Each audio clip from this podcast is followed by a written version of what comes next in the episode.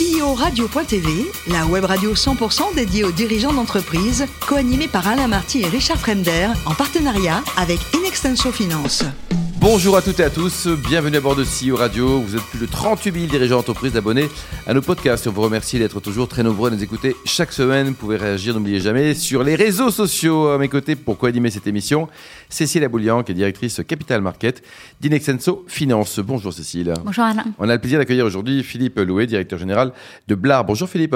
Bonjour Alain. Alors vous êtes né en 1971 à Dijon, un des grands pays du bon vin. Vous avez un DUT de chimie doublé d'un BTS force de vente et vous avez travaillé chez qui alors avant de rejoindre Blard en, 2000 Alors j'ai commencé ma carrière dans une PME euh, de la chimie, on faisait de la, de la galvanisation. Euh, voilà. Et puis euh, être enfermé dans une usine n'était pas forcément à l'époque ce qui m'attirait le plus.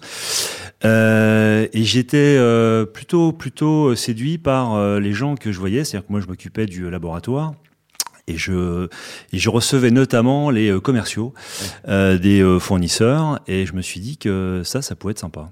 Et donc vous avez, vous êtes passé du côté de, donc, la vente. j'ai effectivement trouvé une formation qui m'a permis de bifurquer. Euh, et je suis parti dans, dans une entreprise qui s'appelle La Poste. Ah, le dynamisme de La Poste. Alors, vous avez rejoint donc Blard, c'était il y a 22 ans, c'est ça? Ouais. 22 euh, ans 22 ans, je suis rentré chez Blard comme euh, commercial, un terrain. Et vous êtes devenu PDG, quoi, DG en tout cas euh, Oui, euh, alors pas du pas euh, du jour au lendemain, mais. en 22 ans de 22 ans, ouais, voilà. Ça. Ce, ce, groupe, racontez-nous un peu, ça appartient à qui? C'est un ensemble familial et vous faites quoi exactement dans la vie, Philippe? Donc, Blard, c'est une, c'est une PME de 60 personnes, 10 millions de chiffres d'affaires, qui fait partie d'un groupe familial avec un actionnaire unique euh, et euh, qui regroupe euh, quatre sociétés. donc l'activité de Blard, c'est la fabrication de regards en béton pour les réseaux d'assainissement, donc lié à tout ce qui est construction d'infrastructures, voiries, bâtiments, voilà. Et vous êtes en, en B2B, 2B ou en B2B oui. En B2B, euh, on aime bien travailler directement avec euh, le client qui sont chez nous, bah, soit les majors, euh, Bouygues, Vinci, Eiffage, ou euh, jusqu'à des euh, PME de toute taille. Mmh. Et parler béton en ce moment, c'est toujours à la mode ou pas? Mais plus que jamais, Alain, euh, le béton euh, présente de gros gros intérêts, euh, notamment en termes d'écologie. Euh, puisque c'est un matériau qui est recyclable à l'infini. Euh, et d'ailleurs euh, dans lequel on est euh, inscrit depuis quelque temps dans une dans une dans une démarche de décarbonation de manière à diminuer au maximum notre empreinte climatique. L'entreprise donc est partie de Normandie, mais elle rayonne au niveau national, Philippe? Oui, en fait, alors le site de production de Blard est implanté en Normandie. on fabrique tout sur ce sur ce site de production. Et on livre dans euh, toute la France, euh, et y compris dans les dom tom Depuis trois ans, euh, on travaille énormément avec Vinci, notamment en Guyane. Ouais.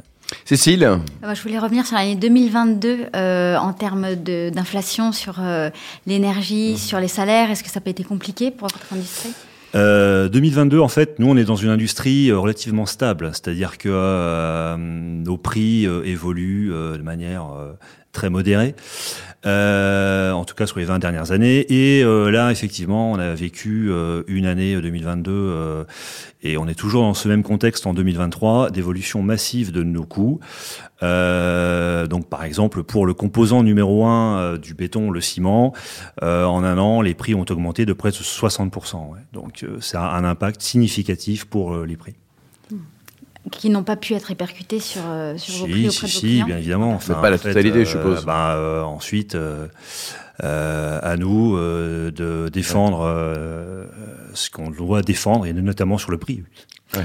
Et euh, concernant vos principaux drivers de croissance, euh, c'est le marché, c'est. Euh... Oui, alors sur le marché, on a en fait l'agilité, j'allais dire, d'une PME, c'est-à-dire la capacité aussi à évoluer sur euh, qui sont nos clients et les cibles de nos marchés. J'allais dire qu'auparavant, Blard était, euh, euh, avait une réputation très très forte sur un marché très haut de gamme pour des utilisations haut de gamme dans notre métier.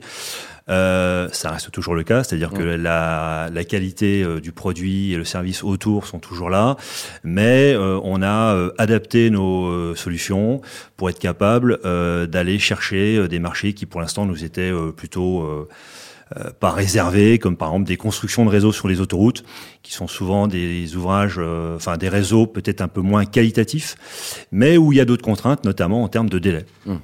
Cécile? Vous êtes intégré donc à un grand groupe. Qu'est-ce que ça vous apporte? Est-ce qu'il y a des synergies euh, qui sont Il fait combien de chiffre d'affaires le groupe au Alors le groupe, c'est 25 millions de 25 chiffre millions, d'affaires. d'accord. 25 millions de chiffre d'affaires pour collaborateurs au euh, total? 140 personnes, euh, dans lequel on va dire que Blard est quand même le vaisseau amiral et l'entreprise euh, historique.